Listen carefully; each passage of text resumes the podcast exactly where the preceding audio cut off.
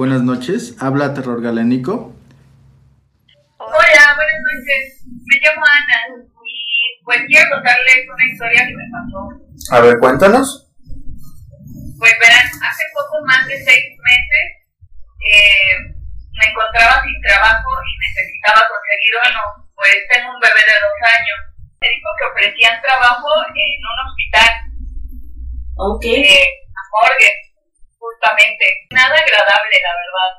Eh, no era ni el pago tampoco, pero pues tenía que trabajar. Y la verdad es que acepté. Les ayudaba a los médicos, a los enfermeros y embalsamadores. Ayudaba a mover los cuerpos, era algo desagradable. Qué miedo. Y la verdad es que no me gustaba para nada, pero pues ni modo. Y al principio estaba algo bien, digo, me dieron el horario de la tarde y todo iba bien. Pero en la segunda semana me lo cambiaron a la noche y ahí eso ya me inquietaba. Ya para ese entonces había escuchado algunas historias. A ver, ¿qué clase de historias? Pues creo que como en todos los hospitales, que se escuchaban sonidos raros, se movían cosas, o que los muertos se movían o hacían ruidos extraños. Esas cosas me daban mucho miedo. Sí, la verdad es que el primer y segundo día, pues igual no estuvieron tan mal porque siempre estuve acompañada de algún médico o alguna enfermera. No había mucho movimiento, pero el tercer día fue lo peor. Jamás me había asustado tanto. Pues verán, ese día no hubo médico en turno, estaba sola. Pensé que iba a llegar más tarde alguien, pues que no iba a estar sola, pero no fue así. Yo hice mis cosas, comencé a lavar algunas eh, cosas que habían utilizado, limpiar eh, pues material, lavarlo, pero bueno, pues la verdad es que no. Ese día solo estábamos un cuerpo y yo. Había llegado el cadáver de un señor y estaba en las planchas, pero la verdad es que lucía bastante mal. ¿Por qué? ¿Qué tenía o por qué lucía mal? Pues tenía marcas raras, tatuajes, eh, no sé.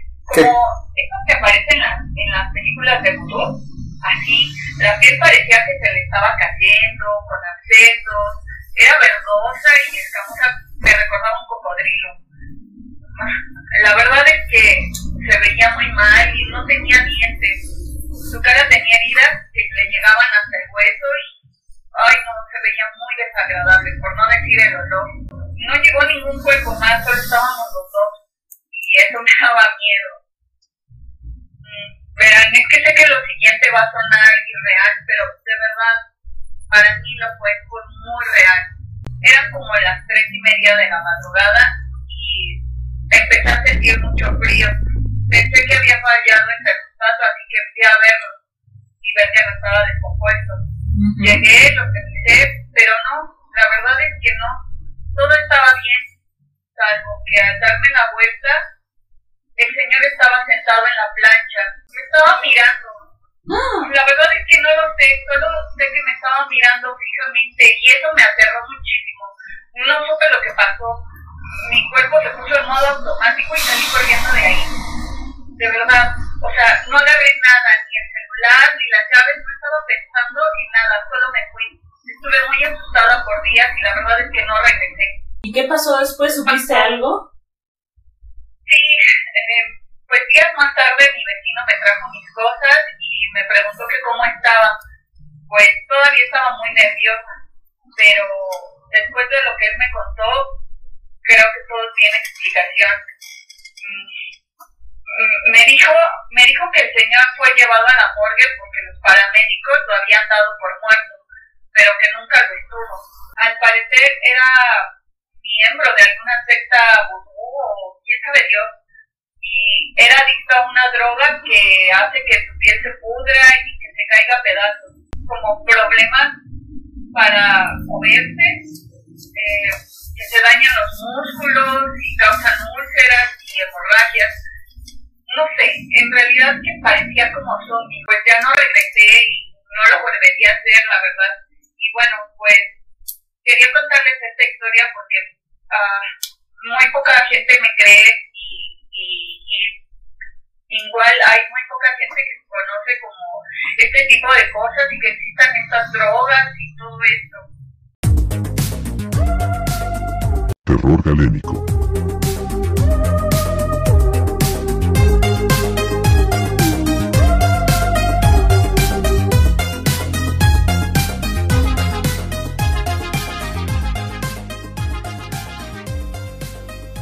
Bienvenidos a Terror Galénico, historias de terror, fenómenos paranormales, ciencia macabra, una línea secreta donde escuchamos tus historias y las analizamos. Buscamos la respuesta científica y, por qué no, paranormal.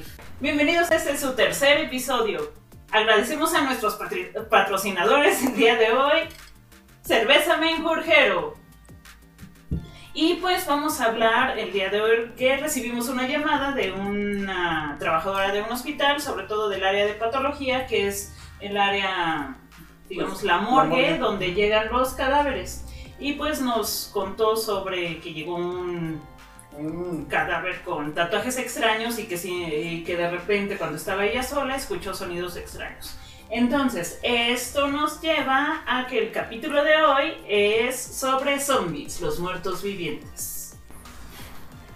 Recordemos que los zombies pues los encontramos en la cultura pop. Hay más de 3.600 películas, series, cómics, canciones, De todo hay ahorita. Actualmente ya hay de todo acerca de zombies. Juegos.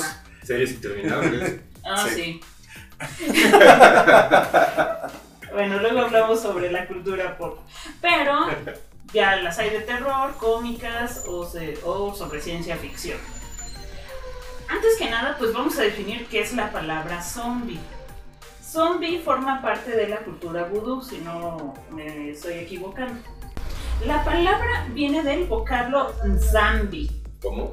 Zambi, con Zambi. N, es N-Z-A-M-B-I. Zombie. Zambi. Zambi.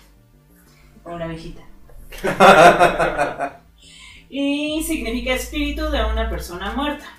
En realidad los zombies supuestamente son humanos sin alma. Pero veamos, ¿de dónde viene todo, toda esta idea? ¿De dónde se originó la cultura vudú o la religión vudú? Pues viene sobre todo de África Occidental, sobre todo de las regiones de Ghana, Togo y Nigeria. Bueno, ahí practican la religión yoruba, que, bueno, no nos vamos a entrar en eso, pero a partir de ese momento, pues llegaron los, es- los esclavos eh, africanos, llegaron a América y ya ahí se volvieron. Pero a ver, cuéntanos, tú eres el, el Experto en esa experto parte. de eso antes de que siga repitiendo palabras. Sí, justamente como dices, hay que entender que la religión vudú es un, un sincretismo de muchas religiones tribales africanas. Es decir, cuando llegaron a América, en especial Haití, que es lo que vamos a abordar, que es donde nace todos estos términos de zombies y todos estos mitos y rituales, entre ellos, si bien tenían dioses similares, tenían diferentes formas de irlos pues, adorando justamente. Sus creencias, a pesar de ser del mismo punto geográfico, eran completamente distintas. Y a esto le sumamos la influencia francesa de sus patrones. Entonces comenzaron a formar una religión, pues sí, muy particular, donde se mezclaban cuestiones completamente tribales junto con este sincretismo entre sus deidades con los de los católicos, formando esta nueva ideología. Y de aquí justamente partimos a lo que ellos conocían como el vudú, enfocado en los zombies. Ok, y digamos, aquí, ¿qué es lo que pasa? ¿En qué momento se empiezan a vo- volver zombies? Como vemos son esclavos y ¿cuál es un miedo como esclavo? Ellos no tenían paga tal cual redituable algo, estaban trabajando jornadas extenuantes y eran explotados. Y su mayor miedo cuál es? Que inclusive después de la muerte siguieran trabajando de manera autómata. Es algo entendible por el concepto cultural de ellos. Vam- Vamos ya a la cuestión de la creencia de la religión. La palabra vudú viene de Bondou, que sería el gran dios y buen dios, dependiendo de la traducción, que sería el dios principal, el creador de todo. Después de él están los loas, que serían como un símil a los santos católicos, por decirlo de alguna manera, que serían dioses encargados de cada aspecto de la naturaleza, tanto humana o terrenal en general. Y en particular ahí dentro de ellos está uno muy conocido, el más conocido de todos, que es Barón Samedi. Oh, Barón Samedi. Cuéntanos. Así es, justamente este es el Loa que está involucrado con la muerte. Él digo, es el más conocido, como decía hace un momento, ya que lo, lo hemos visto en películas de Disney, hasta películas de terror, series, dibujos. Te los voy a describir rápidamente y ya les voy a ir haciendo un poco de match. Es un hombre vestido de manera formal, digamos, con sombrero de copa. Está, está pintado Como el sombrero de copa que te acabas de. ¿Qué cosa? es, su personalidad es muy salvaje, muy rebelde, muy festivo. Siempre está caracterizado igual con un puro en la mano. Es muy asiduo del ron y de los juegos de azar. También se cuenta que roba mujeres, todo eso. Un Loa muy festivo, como lo decía en De, general. de hecho, sale el personaje en La Princesa y el Sapo de Disney. Así es, con, no recuerdo el personaje cómo se llame, pero justamente Creo que era Barón Samedi. ¿no? eh, es lo que Ay, es quiero que que no llegar me ahorita a ese punto. Ajá. Si bien el Loa es Samedi, existen ciertos brujos, por decirlo de alguna manera más actual, son los brujos que están enfocados en la necromancia, pero sobre todo trabajan con Samedi de manera espiritual y se caracterizan como él.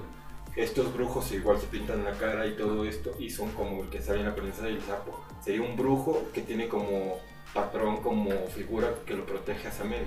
No, Son como sus avatars. O que incluso le rinden culto, ¿no? Porque al final de cuentas, y mal no recuerdo, en La Princesa y el Sapo, termina llevándoselo porque no le paga lo que le pidió. Justamente, dentro de los mitos que hablan de estos brujos y ellos, decía, es muy asiduo a las apuestas, a los juegos de azar, y hacen juegos con él, más que prometerle devoción ciega, le hacen tratos de que le dan algo a cambio, pero siempre tienen que cumplir, porque él, a pesar de ser muy buena onda, por cómo lo ponen, de que se va de fiesta, todo ello, sí es muy vengativo.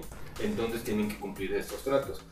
Y lo menciono todo esto, porque bueno, ya que llega la figura de este brujo, que sería el, el nombre característico, el nombre tradicional es un bokor. Lo que él hace según el mito, según la religión vudú, llega con la persona, la, él la escoge y con una sustancia llamada wangas le roba una parte del alma a la El persona. Wangas es el polvo que. ¿Polvito? Así es, esto la- que, que, hemos, que hemos visto en películas, en series, este polvo que le avientan a la cara, este es el wangas. Y según este mito, para ellos, para la religión vudú haitiana, el alma está partida en dos. Una que se encarga de las cuestiones esenciales, el cuerpo y todo lo que esto conlleva, y la otra que es tu verdadera esencia, que sería tu vida. Lo que hace con el wangas es nos quita la forma de vida, que sería el tiboné. Disculpen mi francés, no lo sé muy bien. Y y lo guarda dentro de una botella. Y hasta que el Bokor se deshaga de la botella, sería libre esta persona. Eso sería en cuestión religiosa. Otra explicación un poco terrenal es que el Wanga realmente es un polvo hecho de sustancias psicotrópicas que lo que hacen es que dañan el sistema nervioso de las personas. Han hecho estudios y han encontrado que tiene pterodoxina y escalomina.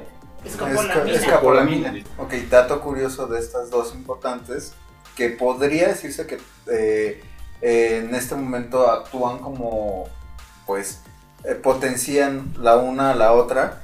Eh, recordemos que la tetrodotoxina, pues a final de cuentas va a reducir eh, un poquito la respuesta de las células, eh, principalmente nerviosas, y la escopolamina tiene como, pues, mecanismo de acción eh, la depresión del sistema nervioso central.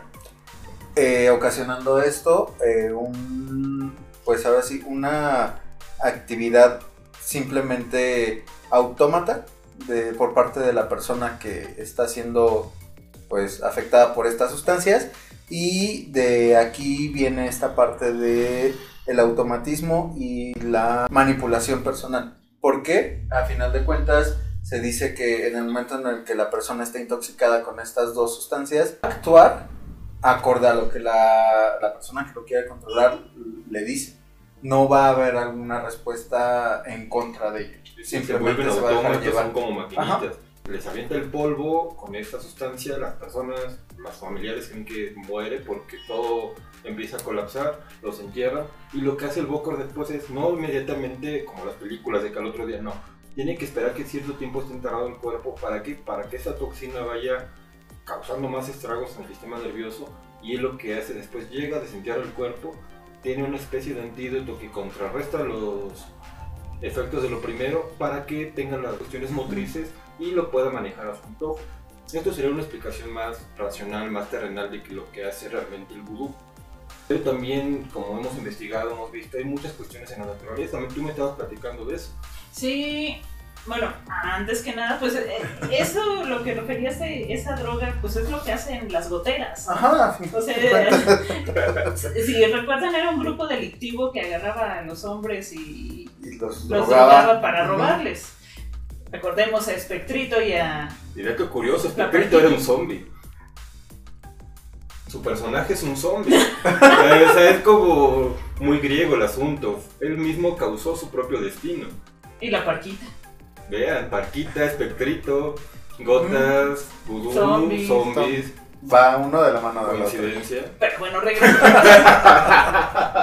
Regresemos a la parte natural. regresemos a...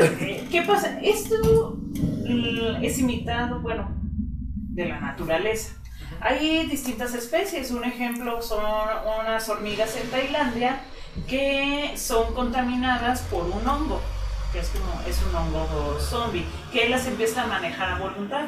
Se supone que eh, las esporas de este hongo caen sobre los lomos de las hormigas hormigas. y poco a poco se empieza a acumular en ellas, empieza a crecer. Posteriormente empieza a dominar el sistema nervioso de la hormiga que hace que esta hormiga busque los eh, subir hacia los árboles o los arbustos lo más alto que pueda.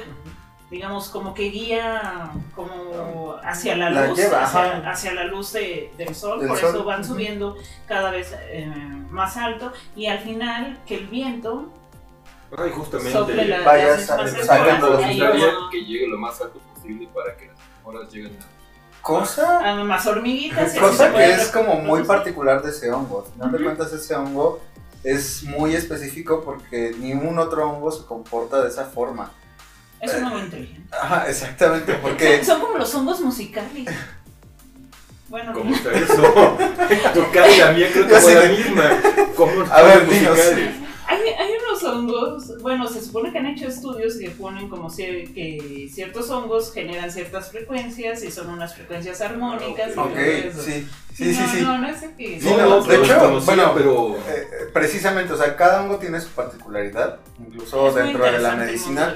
de sí, porque dentro de la medicina tenemos también en particular muchos hongos, incluso el derma petricolor es como el más característico por sus características.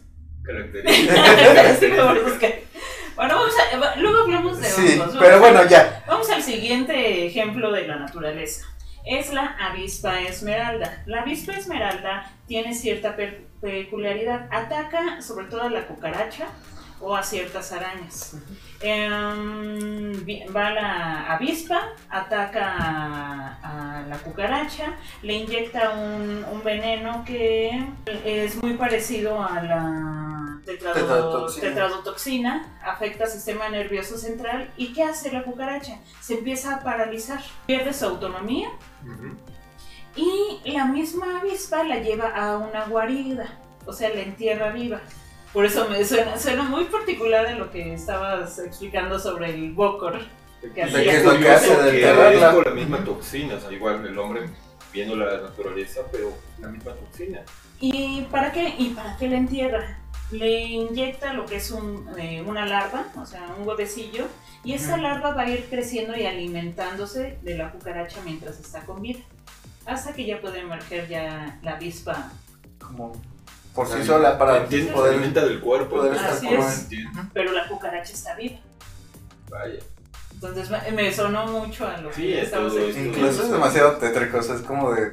¿Cómo es La- posible La que...? naturaleza es tétrica, por eso hablamos aquí también de ciencia macabra. Exactamente. Pero bueno, continuemos.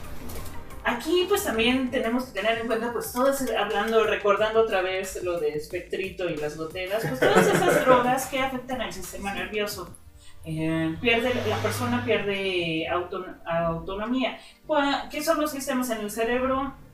¿Qué es lo que se afecta principalmente? Pues el sistema eh, Límbico. y la amígdala, que son aquellos que controlan sobre todo las emociones. Entonces, con ciertas drogas, pues eso se paraliza. Incluso no precisamente con drogas. Hay, bueno, tomando en O ciertos cuenta. padecimientos, exactamente. tumores. Incluso los mismos, este, los mismos medicamentos psiquiátricos llegan a tener cierto efecto, eh, digamos, de droga y que pues estimulan o dejan de estimular cierta parte del cerebro. ¿Y qué es lo que pasa? Con el tiempo van teniendo una conducta muy... Lo vamos viendo igual de una manera autómata. Ajá, ajá, para como que manejables. hacen las cosas por hacer en el momento en el que ya perdieron el control del Ok. Y aparte, otra cosa, pues son las drogas. ¿Han escuchado del, cro- del crocodile? Oh, vaya que sí. Son de las drogas que más me aterran. O sea, ver a las personas que están drogadas en los videos con crocodile. O sea, son zombies literal. Literal. ¿Por qué? Porque el cocodrilo es una especie de opiáceo que lo mezclan con gasolina, fósforo, o sea, es una... Es un químico literal. Ajá, pero o sea, una porquería que sirve para destruir. En primer lugar, eh, desde el punto de vista dermatológico, vamos a notar cómo la piel se empieza a ulcerar, se empiezan a caer, hay áreas de necrosis y pierden esta voluntad. Por ejemplo, el video que más me impactó es de una mujer que está drogada y está como en los videos, eh, como en los videojuegos, cuando vas y chocas contra la zona cero. Ujú. Ok. El- ajá, que está...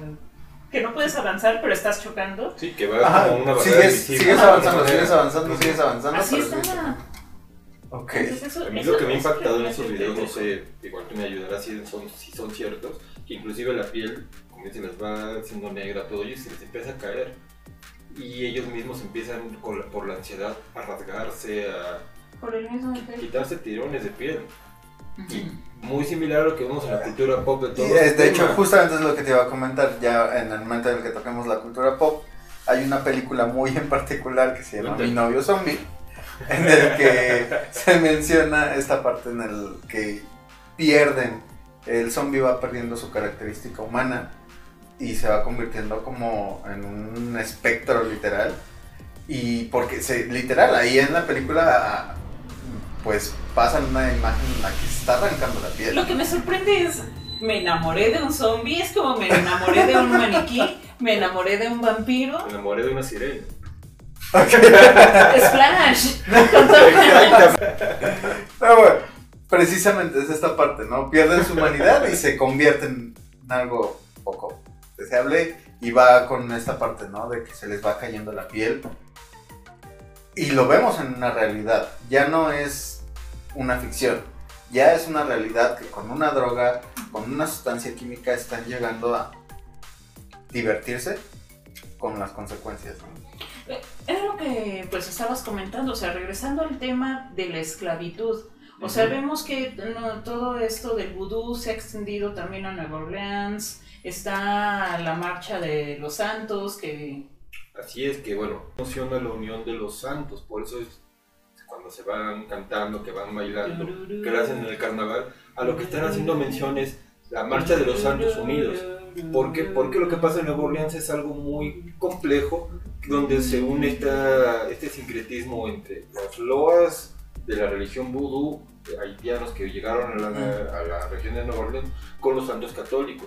Entonces es un empalme de ambos sentidos religiosos y es un himno de alguna forma de unión. se sigue mezclando al final de Así cuentas. es. O sea, es lo que vemos incluso aquí en México con algunas eh, religiones que mezclan como lo católico con, no sé, algunas características del prehispánicas que dices, bueno, claro ejemplo, eh, con la Virgen de Guadalupe, ¿no?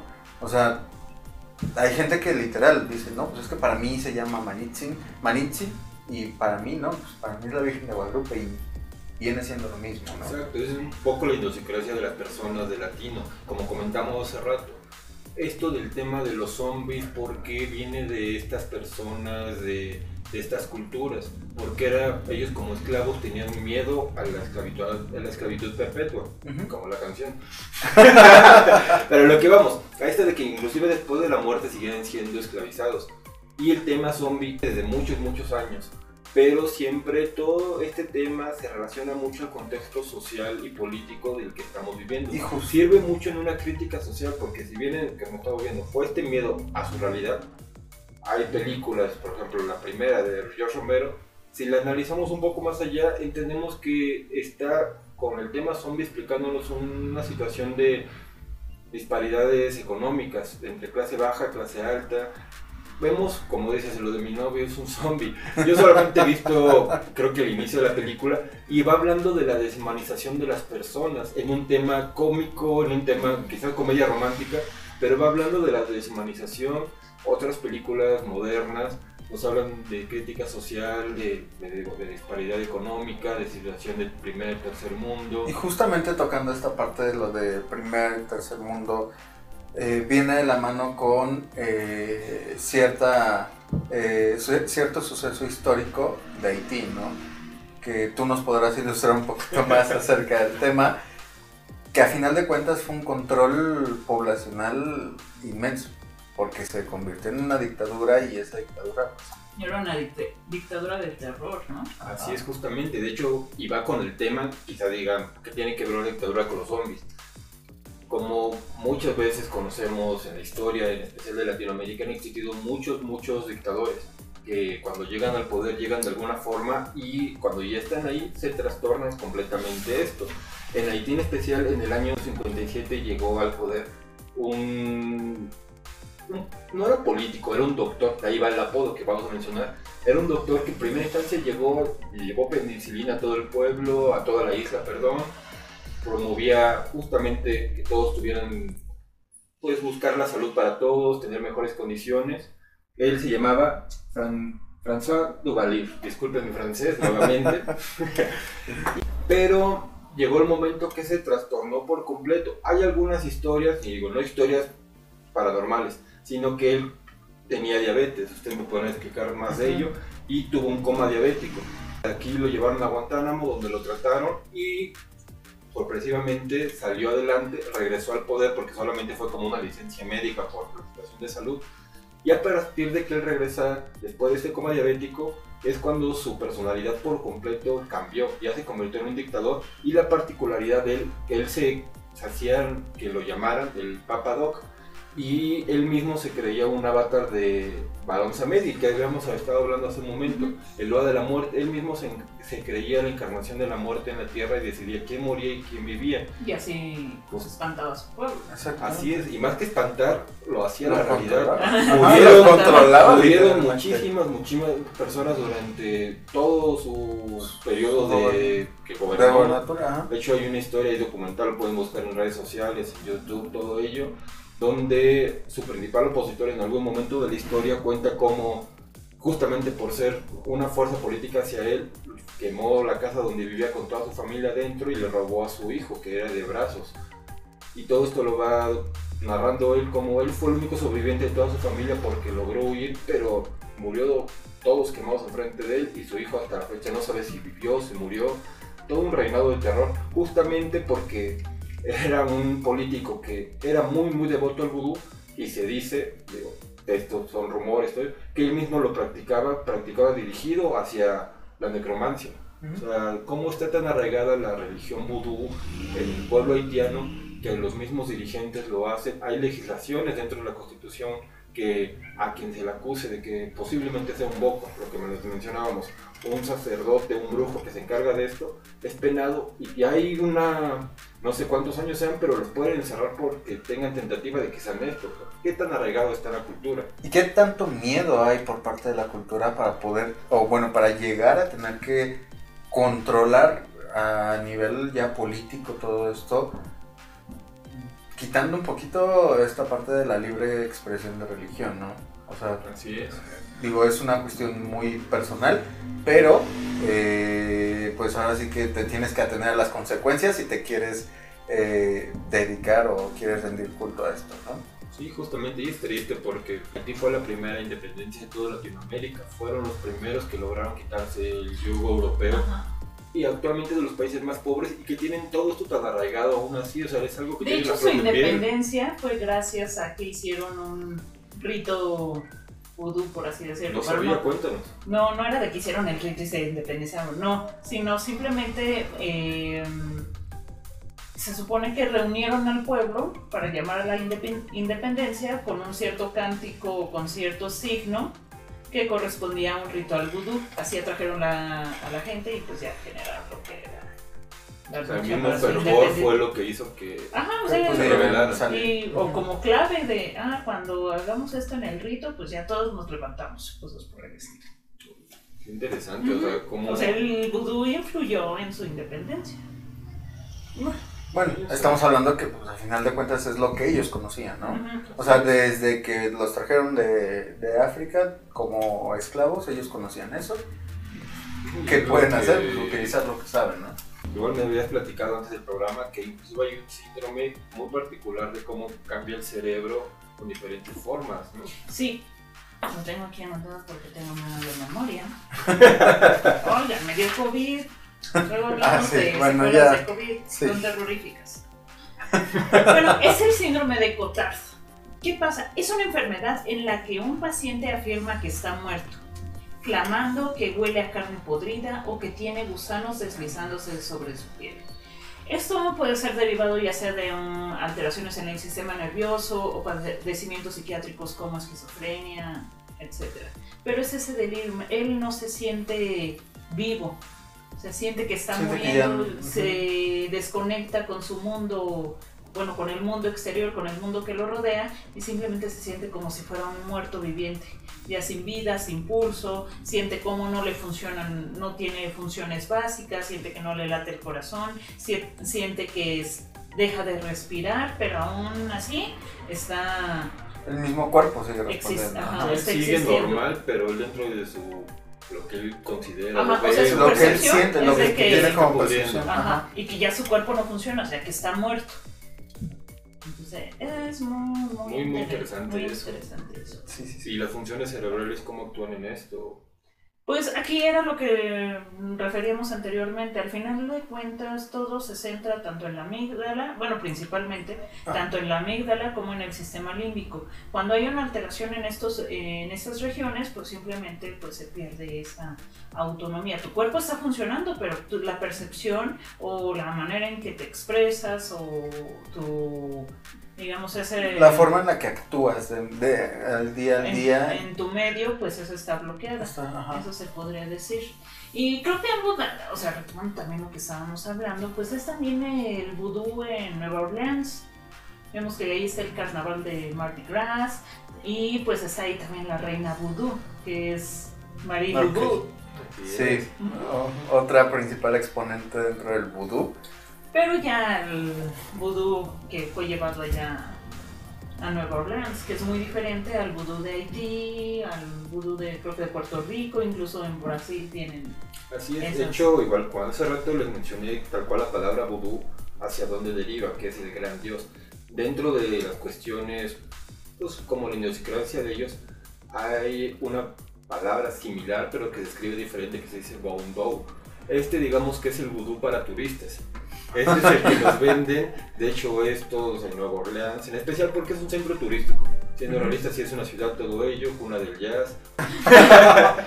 Pero este vudú es el de turistas, tal cual, donde nos hablan de los muñecos que pinchan. Venden Está algo en- mágico, De hecho, está el Museo del Vudú justamente. y, y hablan justamente de este personaje que, bueno, no vamos a abundar en ella, pero eh, ella se convirtió en una, en una de las mujeres más poderosas de Nueva Orleans, sobre todo porque manejaba el vudú. Al final de cuentas, hacía que las mujeres blancas fueran con ella, ya sea porque compartía sus conocimientos en- de curandera, o también, por ejemplo, no faltaba la mujer, no, es que mi marido me, este, me maltrata, algo así, y ella actuaba defen- defendiéndolas con los mismos artilugios y, este, pociones, artefactos. breva- Ajá. brebajes para poder dominar al, Al a- marido. al marido y que no le hiciera daño a ella. Es por eso que fue muy reconocida y se convirtió como en una figura muy poderosa. Así es, tenía mucho reconocimiento, tanto como dices, con las clases altas, con los mismos sacerdotes, con todo. Y algo que vamos a tomar en muchos programas cuando hablemos de los paralelismos históricos, con todo esto que se conoce como religiones paganas. entendiendo el paganismo no como actualmente lo conocemos, sino lo que es una religión pagana es una religión de, del campo, de fuera de la ciudad. Esto en general, esa es la definición etimológica. Y volvemos a eso, que son, son personas que saben cómo se usan las hierbas, tienen quizás pues razones ancestrales y en sus mismos usos y costumbres saben que si mezclas esto con esto sirve para tal cosa como alimento o como un medicamento, como un analgésico y todo lo van empleando. A esto le sumamos todas sus creencias dentro de la religión vudú, pues traía una, una gran acumulación de datos, de información que quizás si lo vemos con ojos de actualidad se nos haga algo mágico, quizás falso por ahí, pero no, también pueden ser las bases como ustedes como médicos me pueden decir, las bases para lo que después se va descubriendo de alguna otra manera. Sí, digo, a final de cuentas eh, es conocimiento ancestral. Que evidentemente también se daban cuenta entre ellos que si le dabas esto, empezaba a alucinar. ¿Qué es lo que pasa con la, la ayahuasca? ¿Qué es lo que pasa con los hon- hongos alu- alucinógenos? ¿no? Se dice que te llevan a un trance. Que también Hay una podríamos comparar. desconexión del yo. O, ah, no, que dejas tu ego. Exactamente, o sea, a final de cuentas entendido nunca eso. vendría siendo esta parte de, uy, es que le hicieron esto, le, le están trabajando con esta forma de, de brujería, ¿no? O sea, que en este caso sería el vudú. Y pues sie- siempre hay ejemplos, o sea, siempre está el dicho del muerto, bueno, retomando ya otra, otra variante, pues del muerto viviente. Recordemos que pues estaban también las, eh, a las personas que los, los- las entierran vivas, ah, se convirtió en zombie. Los vampiros, el origen del, del mito vampírico derivaba de las de la personas muerte, ¿no? Ujú, de- que era sobre todo en, en época de la peste o en América ya de la tuberculosis. No, cre- no creían así que, ah, es una infección, ah, este, es una bacteria que está... No, había una explicación gente". mitológica, ¿no? No, no, lo que decía, no es que se murió, pero es un vampiro y como es un vampiro regresa a la vida y se lleva a todos los familiares, o sea, todos los que estuvieron en contacto con él, que se infectaron ya sea del- de, de la peste o de tuberculosis. O sea, ese es- viene del mito vampírico, sobre todo en lo que es Europa Oriental. Aba- Exhumaban a los cadáveres y los veían em, rojizos, regordetes, hinchados. Parte del parte proceso del de proceso de descomposición. descomposición normal. Ajá. Pero lo que hacían era degollarlos, quitarles el Quitarles el corazón, cocinarlo y se los daba de, daba de comer a los demás familiares para que se curaran del problema del vampirismo. El problema es que se le infectaban, obviamente, y morían días después. Sí. Y creo que lo importante de este tema, los zombies o las opciones como antecedentes, que es en todo el mundo, aquí hablamos de Haití, pero estamos hablando de todo el mundo, es ese miedo hacia la muerte o lo desconocido. No sabemos qué puede haber más allá y vamos cargándole una lista de miedos a ese punto justamente, de saber qué más allá o lo que es peor, vamos a descansar, nunca podamos morir. Pues es que ese es el, el miedo del zombie. O sea, imagínate. No poder- Es un pueblo que ha sido esclavo, muere y para Muere que se esclavo. O sea, mueren y dicen, ah, bueno, ya con la muerte pues ya me libro, pero pues, no. ¿qué crees? Sigue siendo mi sigue esclavo. siendo. Sí, Exactamente. por esa misma razón, creo que igual trataban a los cadáveres muy similar a... Sí, de hecho, los quemaban. los quemaban, los en la actualidad ahí pueden ver documentales donde hablan de personas de Haití, los entrevistan sobre los zombies. Dicen, no, sí, ayer murió mi tío y para evitar que reviva lo descuartizamos, luego ya lo enterramos. ¿qué tan arraigado sigue esto para que lo sigan haciendo? Estamos leyendo esto, contándonos esto y creemos, no, hace años, hace cientos, no, es algo que en la actualidad sigue vigente. Y pues estamos hablando del miedo a la muerte, pero como la misma cultura pop nos ha deformado esta misma idea. Digo, el mito estamos hablando de cómo es un zombie, revive todo esto. ¿Y qué vemos en las películas? Ya muchas veces en las mismas películas que nos muestran ya ni siquiera mueren las personas. Ahora, y va el contexto, como decíamos hace rato, lo que las personas representan en los mitos, en el sistema sociocultural de la época. Actualmente, que es un miedo vigente? Todo, es- todo esto biológico, todas estas armas biológicas, Las pandemias. una pandemia, exactamente. Y ahora eso lo traspolan al monstruo, al zombie. Desde la misma naturaleza de las películas podemos ver algo en especial. ¿De qué trata? De que tienes que sobrevivir y matar a los demás sin que pase nada. Desde aquí nos está hablando de la propia naturaleza, de matar al otro ser humano simplemente porque ya perdió la humanidad y ahora tú sí tienes el poder moral para hacer que esa persona ya sea eliminada. Hablando de otros sentidos psicológicos y morales en estas películas. Y lo que decía, ya no hay muerte, ahora es un virus, una mordida que se va, van contagiando y ya pasa, y lo vemos en videojuegos, no sé, Resident Evil. en realidad todas las películas, incluso la, principalmente las coreanas, eh, que nos podemos aventar un rollo ahí enorme acerca de que todo es a raíz de un virus, todo es a raíz de las infecciones uno tras otro, de una persona tras otra, una persona tras otra. Pues como la película de Rec. Rec ha sido la película que más me ha traumado, como se los he dicho en toda la vida. No, no aguanto. Yo creo que mi peor pesadilla es las epidemias como lo que estamos pasando. Bueno, pero no se nos cae un ojo y te mordemos Aún. Vemos la variante de esta semana. pero sí, justamente esto va siendo un hijo de la época. Pero lo curioso es que seguimos siendo hijos de la época con personajes de épocas anteriores que los van restaurando. Y hace rato decías, mi novio es un zombie, me enamoré de un zombie, disculpa que no sé cómo, no me acuerdo cómo se llama. Pero en otros mitos de los vampiros, anteriormente, cómo los trataban, siguen como pintas como crepúsculo. o sea, van cambiando de frente a la época, pero los monstruos siguen siendo lo mismo. Supongo que son un reflejo de la misma humanidad. Es algo muy importante que hay que tener en cuenta en todos los mitos, en todos los las creencias que siempre son un reflejo de las creencias de las personas, dependiendo del momento, la forma y cómo quieren descubrir el mundo a partir de eso. Sí, de hecho, eh, ahora sí que eh, respecto a esto, incluso tenemos algo muy, muy, y que puedo comparar con esto que les mencionaba de, de la despersonalización, de la deshumanización, que es lo que pasa en Harry Potter, ¿no? Que en su momento eh, menciona que son magos que fueron encerrados en Azkaban por mucho tiempo, que, han, que sufrieron mucho y demás, se desmaterializan y se convierten en dementores. No son lo mismo, es, el miedo, ajá, y es el miedo a la pérdida de la humanidad, lo que te hace ser humano. O sea, si también extrapolamos, no, es que ahora las redes sociales, ahora todos los aparatos, pues te convierten en un zombie pierdes ese contacto humano, te estás deshumanizando poco a poco.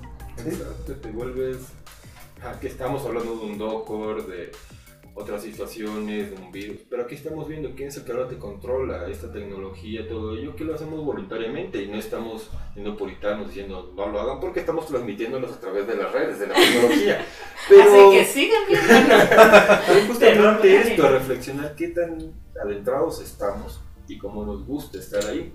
Pero a fin de cuentas todos los mitos, todos los monstruos somos nosotros mismos. Hay que saber entender esto. Los zombies empezaron siendo esclavos eternamente, con canciones como les digo, hasta ahora que pelean contra plantas. Yo sigo sin entender cómo llegamos a esto, que sí es muy divertido, pero cómo un zombie ahora se enfrenta a plantas. Bueno, recomendaciones.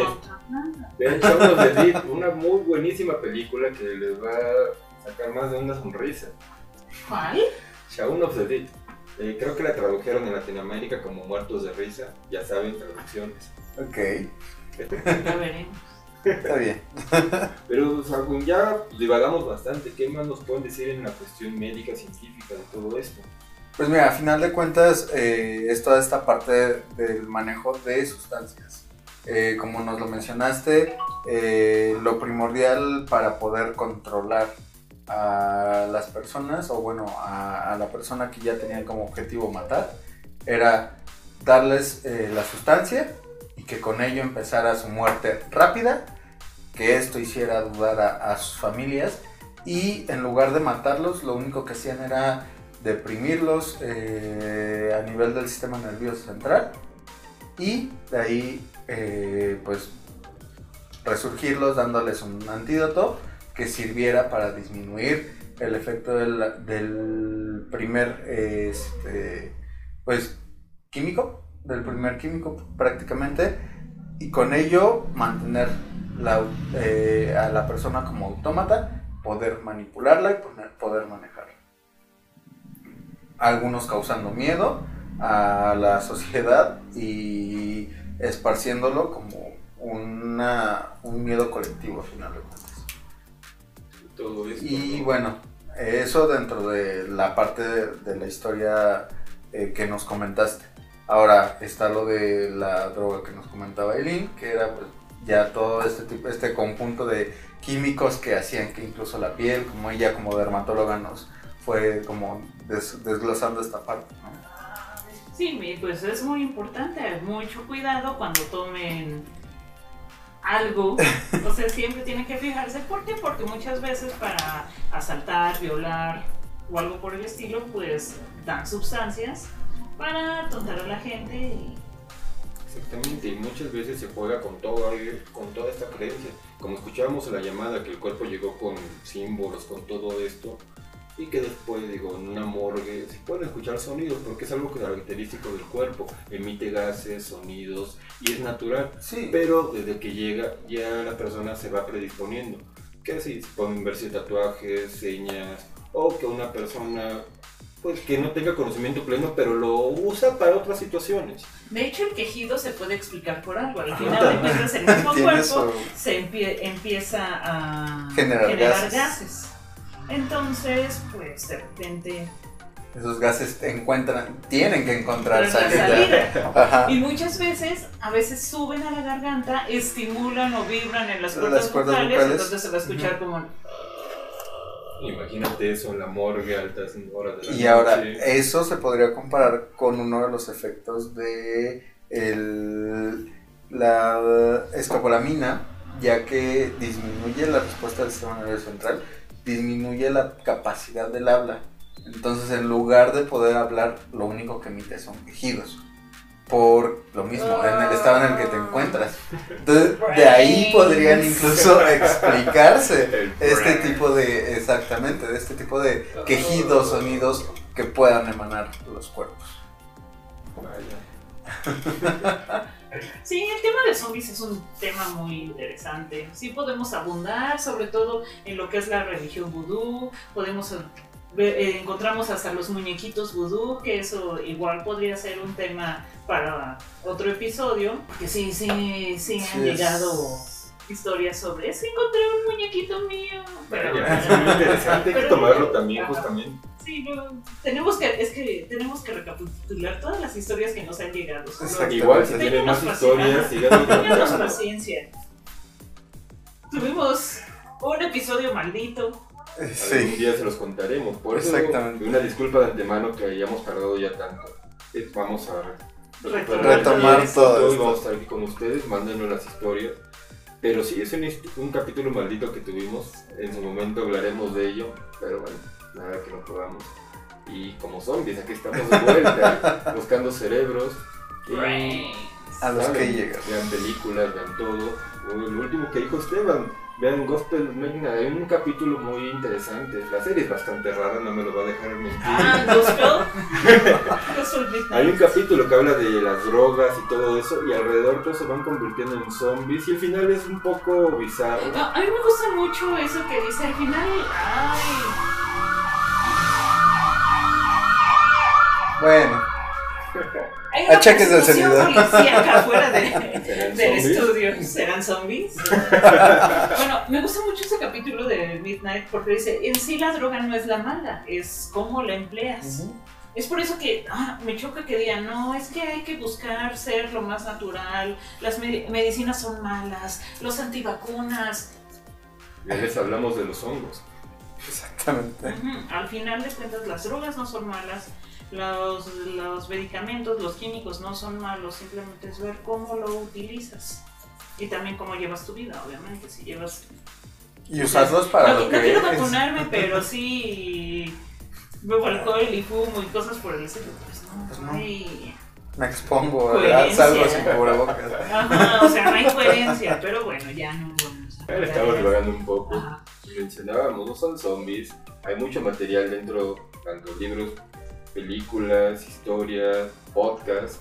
Estamos aquí, es un tema recurrente que podemos ver desde lo Y si tradicional. tienen información aparte, o si ven que cometimos en algún error en algún dato, porque es la información es vasta, Ajá. nos pueden escribir a nuestras redes sociales. que Estamos en Instagram, en Facebook, TikTok y también apoyarnos en el Patreon, donde encontrarán Contenido exclusivo en el cual son bloopers. Y una campaña que se enterarán por ahí, eh, Ayudemos a Pate. Pero no hablaremos más de ello. Métanse a Patreon y ahí lo podrán ver. Igualmente, agradecer a todos que sigan aquí a pesar de todo este tiempo. Y hablando de zombies, un saludo a mis amigos de Voodoo Zombie de hasta Chile, Cantona. ¿Algo más que quieran decir? ¿Cómo aparecemos en nuestras redes? Yo estoy como doctor Esteban Flores. Yo estoy como la doctora oficial Yo como Lépate Oficial.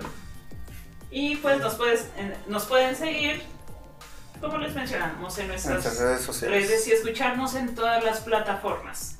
Este fue el tercer capítulo de Terror Galénico y agradecemos a nuestros patrocinadores Menjurjero, cerveza artesanal. Y no olviden suscribirse en YouTube, seguirnos también por ahí. Compártanlo con sus amigos y a todos, no sean unos zombies y si lo son, sean zombies viéndonos a nosotros. Para todos los que nos están escuchando por Spotify, Alexa o algo por el estilo, tienen que ver eh, también el capítulo en YouTube. Podrían apreciar a Pate con bata dorada. Se asustar. y unos, eh, y unos segundos disfrazado de varón Samedi. es contenido totalmente visual. Así, se ha dicho y estamos aquí para servirles, sigan mandando sus historias, vamos a analizarlas, dan una explicación científica, ¿por qué no? También paranormal. Y muchas gracias por seguirnos. Nos vemos.